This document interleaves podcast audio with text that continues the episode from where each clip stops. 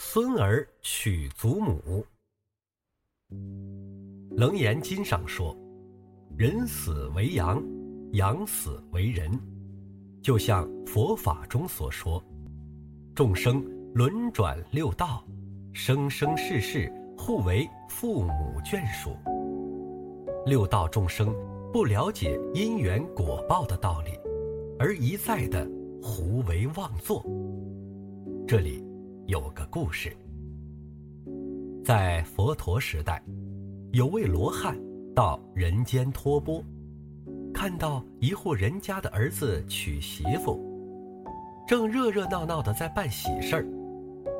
屋子里头亲朋共聚，欢乐的很，饭菜办得非常丰富。罗汉仔细往内瞧了一瞧，顿时心头一惊，再也没有心情乞食了。临走时，难过的叹了口气，说。勘探人间苦，孙儿娶祖母，牛羊席上坐，六亲锅里煮，来表达众生无始以来互相食啖杀戮的悲惨。原来，他看到这位新娘前世是新郎的老祖母，祖母生前。因为太疼爱这个孙子了，死后又来投胎，变成一位姑娘，情感所使嫁给了他的孙子。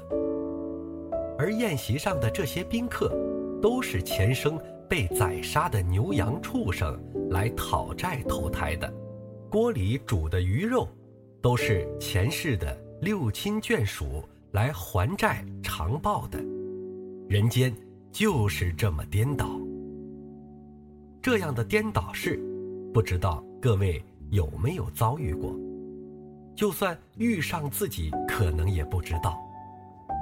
我们每个人就这样糊里糊涂的，在这尘劳世界里打转，斩不掉七情六欲，真是可怜。赶快出难吧，不要再那么颠颠倒倒，互相。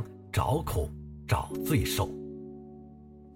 往昔这些六亲眷属吃了牛羊，现在又轮回变成牛羊，任人宰杀，变成盘里的食物。你吃我，我吃你，你看，可不可怕？若能明白，一切众生都与我们有亲眷的关系。